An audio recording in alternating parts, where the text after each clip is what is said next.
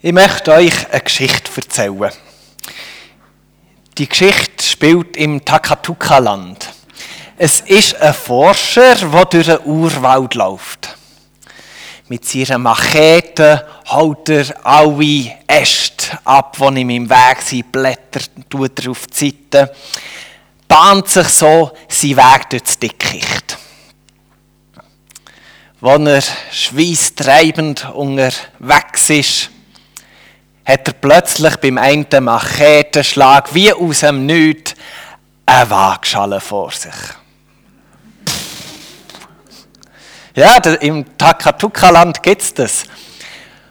Und auf der einen Seite, auf der linken Waagschale, ist so ein riesiges Ding drauf, unheimlich schwer. Und drückt diese Seite ganz klar ab. In der rechten Waagschale liegen ein paar Gegenstände um, aber völlig klar, das ist die Waagschale, die oben bleibt. Zwischendrin, provokativ, wirklich daneben, ist ein Zettel und auf dem steht, diese Waagschale kannst du nicht umstellen. Unser Forscher, ein Mann von Ehre und Stolz, ist natürlich in seinem Ehrgeiz packt und fühlt sich damit beauftragt, das zu widerlegen. Er rennt also durch den Urwald, nimmt alle Äste, die er findet, und geht auf die rechte Waagschale drauf. Er hat feierlich geholzt, aber nichts hat sich bewegt. Er ist natürlich noch nicht ausgeschossen, nimmt alle Steine, die er findet, schießt sie drauf, kommt irgendwann mit Felsblöcken daher, schießt sie auf die rechte Waagschale. Aber es bleibt einfach still. Nichts tut sich. Er schaut um und merkt, ja, seine ganze Umgebung, alles, was sich ihm bietet, hat er jetzt auf die Waagschale da. Und nichts hat sich da kurz vor dem Resignieren kommt ihm ein Geistesblitz. Ah, er kann ja sich selber in die Waagschale werfen. Vielleicht ist er im positiven Sinn der Tropfen, der das Fass zum Überlaufen bringt, dass der die gleich noch kippt. Er schaut sich die Waagschale an nimmt Anlauf, macht einen beherzten Sprung und bringt sich selber in die Waagschale ein. Es knarrt und und wir dürfen gespannt sein, ob sich da etwas bewegt hat oder nicht. Stellt euch mal vor, sämtliche Entscheidungen, die wir treffen, würden in einer Waagschale dargestellt werden. All unsere Entschlüsse führen dazu, dass die Waagschale sich auf die eine oder andere Seite bewegen kann.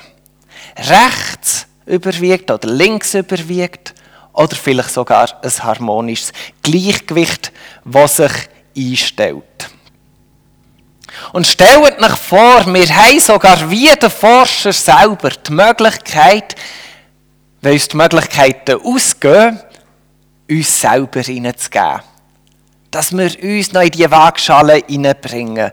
Und vielleicht die Situation so stark beeinflussen, dass sich letztendlich gleich noch überraschend etwas bewegt.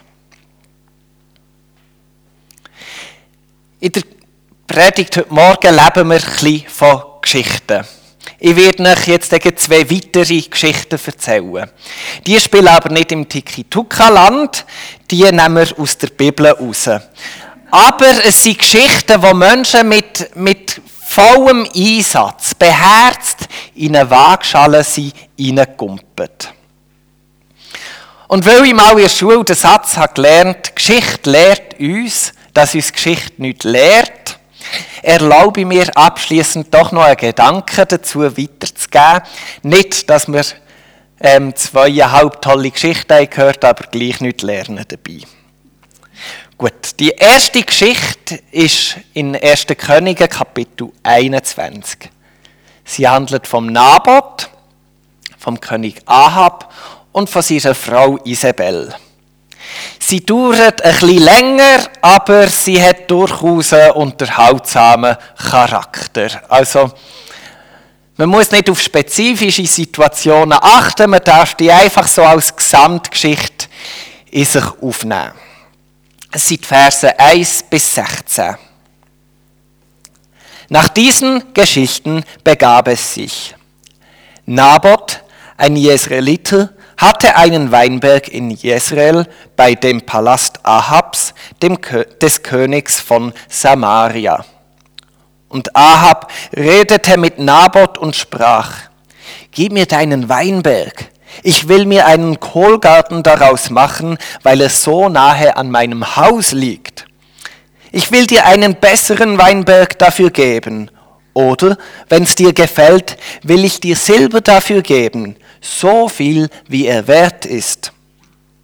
Aber Naboth sprach zu Ahab, das lasse der Herr fern von mir sein, dass ich dir meiner Väter Erbe geben sollte. Da kam Ahab heim, voller Unmut und Zorn, um des Wortes willen, das Naboth, der Jezreeliter, zu ihm gesagt hatte. Ich will dir meiner Väter Erbe nicht geben. Und er legte sich auf sein Bett und wandte sein Antlitz ab und aß kein Brot. ja, gell, ist doch ein bisschen zum Schmunzeln, oder? Erinnert mehr an eine Kindergeschichte als an eine Königsgeschichte. Und genau das wird auch der Punkt sein. Da kam seine Frau Isabel zu ihm hinein und redete mit ihm. Was ist's? Dass dein Geist so voller Unmut ist und du nichts isst? Er sprach zu ihr, ich habe mit Naboth, dem Jesraeliter, geredet und gesagt, gib mir deinen Weinberg für Geld, oder, wenn es dir lieber ist, will ich dir einen anderen dafür geben. Er aber sprach, ich will dir meinen Weinberg nicht geben. Da sprach seine Frau Isabel zu ihm, du bist doch König über Israel Steh auf und iss Brot und sei guten Mutes. Ich werde dir den Weinberg Nabots des Jesraeliters verschaffen. Und sie schrieb Briefe unter Ahabs Namen und versiegelte mit seinem Siegel und sandte sie zu den Ältesten und Oberen, die mit Naboth in seiner Stadt wohnten. Und schrieb in den Briefen, lasst ein Fasten ausrufen und setzt Naboth oben an im Volk und stellt ihm zwei ruchlose Männer gegenüber, die da zeugen und sprechen, du hast Gott und den König gelästert und führt ihn hinaus und steinigt ihn, dass er stirbt. Und die Ältesten und Oberen, die mit ihm in seiner Stadt wohnten, taten, wie ihnen Isabel entboten hatte, wie sie in den Briefen geschrieben hatte, die sie zu ihnen sandte, und sie ließen ein Fasten ausrufen und ließen Naboth oben an im Volk sitzen. Da kamen die zwei ruchlosen Männer und stellten sich ihm gegenüber und zeugten gegen Naboth vor dem Volk und sprachen, Naboth hat Gott und den König gelästert. Da führten sie ihn vor die Stadt hinaus und steinigten ihn, dass er starb. Und sie sandten zu Isabel und ließen ihr sagen, Naboth ist gesteinigt und tot. Als aber Isabel hörte, dass Naboth gesteinigt und tot war, sprach sie zu Ahab, Steh auf und nimm in Besitz den Weinberg Naboth, Naboths des Jesraelites, der sich geweigert hat, ihn dir für Geld zu geben. Denn Naboth lebt nicht mehr, sondern ist tot. Als Ahab hörte, dass Naboth tot war, stand er auf, um hinabzugehen zum Weinberge Naboths des Jesraelites und ihn in Besitz zu nehmen. Eine aufschlussreiche Geschichte, wo die Thematik von, von dieser Predigt gut aufzeigt. Zuerst haben wir der Naboth und der Ahab, wo miteinander etwas bewältigen wollen. Und sie begegnen sich völlig normal von Mensch zu Mensch, reden miteinander. und können sich halt nicht einigen. Aber so ist es halt, wenn man auf Augenhöhe aufeinander zugeht. Man wird sich nicht immer einig. Und dann sind sie mal einfach auseinander und die Situation ist geblieben, wie sie ist. Das Problem, unser lieber Nabot hat einfach ähm, nicht wollen, den Tausch machen oder seinen Acher verkaufen. Jetzt haben wir aber den König, der denkt, oder eben gar nicht viel denkt, aber seine Frau, die für ihn hat, denkt, und hat gesagt, hey, du bist König. Wenn da eine Waagschale ist, die ausgeglichen ist, und du kommst so nicht ans Ziel, dann nimm doch deine Position, deine Fähigkeit, die du hast, nimm das mit in die Waagschale. Du bist König, du kannst. Am König Ahab ist zu fünf in dem Moment aber er sagt, ja klar, nimmt seine Krone und zack, kippt die Waagschale auf die eine Seite. Plötzlich ist es nicht mehr eine Begegnung von Mensch zu Mensch, sondern von König zu Mensch. Und es wird ungerecht. Die Situation verändert sich, dass der Nabot gar keine Chance mehr hat. Seine Waagschale wird in die Luft aufgespickt und er hat kein Gewicht mehr. Also was lernen wir daraus? Ist relativ simpel. Wenn wir uns voll und ganz in die Waagschale werfen, mit unserer Position oder mit unserer Fähigkeit, die wir haben, dann bekommt es viel mehr Gewicht. Das Dumme aber, das kann man eben, wie wir es hier in dieser Geschichte sehen, negativ einsetzen. Wir können Macht, Position, die jemand innen hat, das kann negativ eingesetzt werden und so missbrauchen wir einfach das, was wir in die Wiege gelegt haben bekommen. Und diesen Umstand den kennen wir ja alle. Der hat nicht nur der Nabot müssen spüren. Also was IS im Moment ja macht oder schon länger macht, ist, sich einfach komplett mit allem, was sie haben, die Waagschale zu schiessen. Da probieren sie nicht von Mensch zu Mensch einen Dialog zu finden, sondern schaut, wir haben Waffen, wir haben anderes Zeug, das unsere Wut, das schießen wir raus in die Waagschale und dann haben wir Gewicht. Dann bewegen wir etwas. Und natürlich geht das, so Ganze, das Ganze kann man auch ein bisschen diskreter machen, ein bisschen gesellschaftstauglicher. Da lässt die FIFA grüßen, wie man so etwas anstellen könnte. Und letztendlich kennen wir wahrscheinlich die Thematik auch bei uns selber, dass wir Machtposition irgendwo ausnutzen. Das kann schon irgendwo auf der Arbeit passieren, dass wir aufgrund von einer glücklichen Wendung zum Beispiel einen kleinen Wissensvorsprung haben und da können wir dem Team einsetzen, haben einen kleinen Vorsprung, stehen vielleicht ein bisschen besser da. Und es wäre eigentlich nicht fair, aber die Gunst vor Stunde nützen wir doch. Ist ja auch noch eine kleine Ungerechtigkeit, oder? Und schon fängt sich an, die Waagschale kippen. Auf die eine Seite neigt sie sich.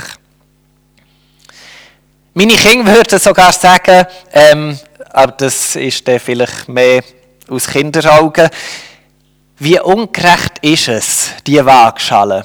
Wir dürfen nur wenige Sendungen auf YouTube schauen und du kannst den ganzen Tag beim Arbeiten vor dem Computer hocken. Das ist ungerecht. Du verbietest es uns, aber selber machst es die ganze Zeit. Also sobald wir irgendeine Position inne haben, kann das sehr, sehr schnell auf Gewicht bekommen, wenn wir mit anderen Menschen unterwegs sind. Wir merken also, ein Blick auf die Geschichte vom Ahab oder eh auf die Menschheit, das zeigt uns schon, Macht, Position, Fähigkeiten werden von Menschen sehr schnell missbraucht um sich auf Kosten von anderen Menschen irgendeinen Vorteil zu erkämpfen. Dass es ungerecht ist, wird großzügig übersehen. Was machen wir mit dem Umstand? Jetzt könnte man ja sagen, gut, ein Ansatz ist, wenn wir alle auf das verzichten, dann wäre ja die Problematik aufgehoben.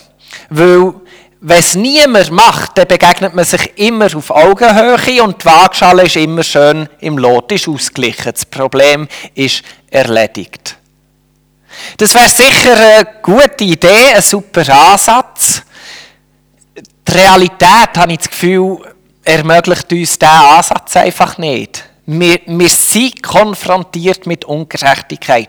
Wir sind in einer Schöpfung, wo immer wieder Menschen das negativ brauchen, dass sie es eben missbrauchen. Wir werden immer damit konfrontiert sein, dass wir Waagschalen sehen, die unausgeglichen sind. Wo jemand seine Macht negativ einfach in die Waagschale setzt. Und darum längt es leider nicht, wenn wir nichts machen wenn wir auf die Möglichkeit verzichten. Nichts zu machen ist in dem Moment zu wenig, wenn es um Gerechtigkeit geht. Schauen wir uns also als zweites Beispiel an. Eine Geschichte, was ist gelungen. Die Geschichte ist aus dem Buch Esther. Der persische König Xerxes, der sucht eine Königin, eine neue. Und er findet sie in Esther. Jetzt wird es aber bisschen knifflig. In dem persischen Königreich ist ein Mann mit dem Namen Haman und das ist der zweithöchste Mann in dem Reich. Und der Haman, der wird die Waagschale bewegen. Er wird alle Juden umbringen. Und weil er so ein höchstes Amt inne hat, weil er so viel Gunst hat, bekommt sein Anliegen dann auch Gewicht.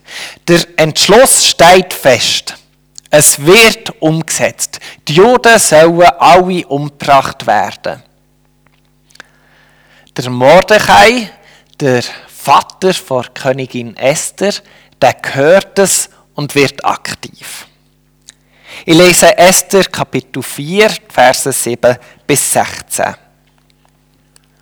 Und Mordechai berichtete ihm alles, was ihm widerfahren war, auch von der genauen Summe an Silber, die Haman an die Schatzkammern des Königs zu zahlen versprochen hatte, als Preis für die Juden, um sie ausmerzen zu können. Und er gab ihm die Abschrift des Gesetztextes, der, um sie auszurotten, in Shushan erlassen worden war, damit er sie Esther zeigte und es ihr berichtete und um ihr zu gebieten, zum König hineinzugehen und ihn um Erbarmen anzuflehen und bei ihm für ihr Volk zu bitten. Und Hattach kam und berichtete Esther die Worte Mordechais. Und Esther sprach zu Hattach und befahl ihm, Mordechai zu sagen, alle Diener des Königs und das Volk in den Provinzen des Königs wissen, dass für jeden Mann und jede Frau, für alle, die hineingehen zum König in den inneren Hof ohne gerufen zu werden, ein und dasselbe Gesetz gilt, dass sie zu töten sind. Es sei denn, der König streckt ihnen das goldene Zepter entgegen, dann bleiben sie am Leben. Und ich, ich bin 30 Tage nicht mehr gerufen worden, um zum König hineinzugehen. Und man berichtete Mordechai die Worte Esthers. Und Mordechai ließ Esther antworten, Bilde dir nicht ein, im Haus des Königs gerettet zu werden, anders als alle anderen Juden. Denn wenn du in dieser Zeit tatsächlich schweigen solltest, wird den Juden Befreiung und Rettung von anderer Seite erstehen. Du aber und deine Familie, ihr werdet umkommen. Und wer weiß, ob du nicht gerade für eine Zeit wie diese zur Königswürde gelangt bist. Also da wird gesagt, du hast positives Gewicht, wo du könntest in die Waagschale schießen. Da ließ Esther Mordechai antworten, Geh, versammle alle Juden, die in Shushan zu finden sind, und fastet um meinetwillen. Drei Tage lang sollt ihr nichts essen und nichts trinken, weder in der Nacht noch am Tag. Ebenso werde auch ich mit meinen Dienerinnen fasten. Danach aber werde ich zum König hineingehen, auch wenn es nicht dem Gesetz entspricht. Und wenn ich umkomme, so komme ich um. Unsere liebe Esther hat also die Wahl. Sie kann entweder nichts unternehmen und zuschauen, wie sich die Ungerechtigkeit entwickelt, oder sie kann sich komplett in die Waagschale probieren hineinzuwerfen und sie auf die andere Seite zu kippen. Nichts machen ist keine Option bei Ungerechtigkeit. Esther entscheidet sich also, alles, was sie ist, was sie hat, zum Wohl von ihrem Volk einzusetzen. Esther getraut sich, ihr ganzes Menschsein in die Waagschale zu werfen. Für die Leute, die ungerecht behandelt werden. Und sie hat keine Garantie, dass das Unterfangen gut rauskommt. Gott hat ihr nichts zugesichert. Sie hat kein Wort von ihm gehört. Es ist ein leides Gespräch mit ihrem Vater und das Einschalten von ihrem Kopf, was sie zu diesem mutigen Akt veranlasst hat. Sie hat keine göttliche Zusicherung, nicht mal eine kleine Ermutigung oder ein Gedanke, nichts. Rein die Vernunft und das Anschauen von Ungerechtigkeit. Von der Geschichte von Esther können wir schon einiges lernen. Wir dürfen unsere Position, unsere Fähigkeiten mutig dafür einsetzen, zugunsten von anderen, die Ungerechtigkeit am Erleben sind. Und warten wir nicht allzu lang, wenn wir Ungerechtigkeit sehen, auf das richtige Wort Gottes, auf seine Aufforderung, Gang und Mach, schau. Weil oft genügt es wirklich einfach, wir sind umgeben von Ungerechtigkeit. Und oft genügt es, wenn wir einfach unseren Kopf einschalten, das anschauen und überlegen, was könnte ich machen, was hat Gott in mich hineingelegt, dass ich die Waagschale bewegen kann. Wir lernen aus dieser Geschichte auch, wir haben keine Garantie auf Erfolg. Wir wissen nicht, ob es gut kommt, wenn wir uns in die Waagschale hineinwerfen. Bei Esther, da ist sie jetzt gut rausgekommen. Sie hat überlebt, das ganze Volk hat überlebt. Gut, für einen Hamann ist es nicht so gut rausgekommen. Ähm, der hat ein anderes Schicksal erlitten. Aber die ganze Geschichte, sie hätte auch andersrum können gehen, dass es in die Hose wäre gegangen. Hätte gut können sein sich in die Waagschale zu werfen, ist gefährlich. Und genau bei diesem Gedanken landen wir bei Jesus. Bei König Jesus. Am Sohn von Gott.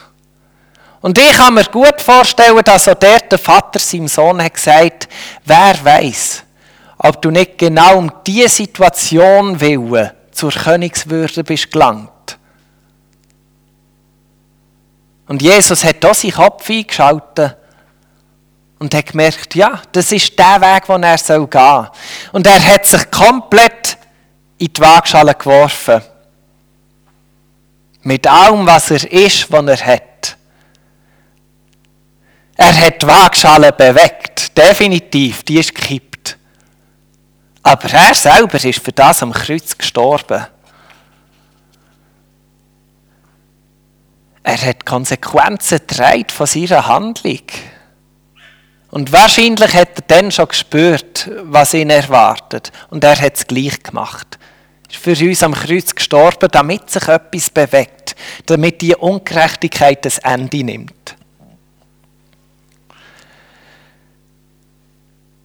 Wisst ihr noch, der Forscher vom Anfang, der steckt ja immer noch in unserem Dschungel. Der ist ja auch in die Waagschale reingekumpelt. Beherzt ist er da rein. Weil er hat gesehen, alles, was er, was er hat können reinschiessen, hat er schon reingeschossen und ist nur noch seine Person geblieben. Wir wissen ja eben noch nicht genau, hat sich jetzt die Waagschale bewegt oder nicht. Es hat knarrt. Das ist immerhin schon mal etwas.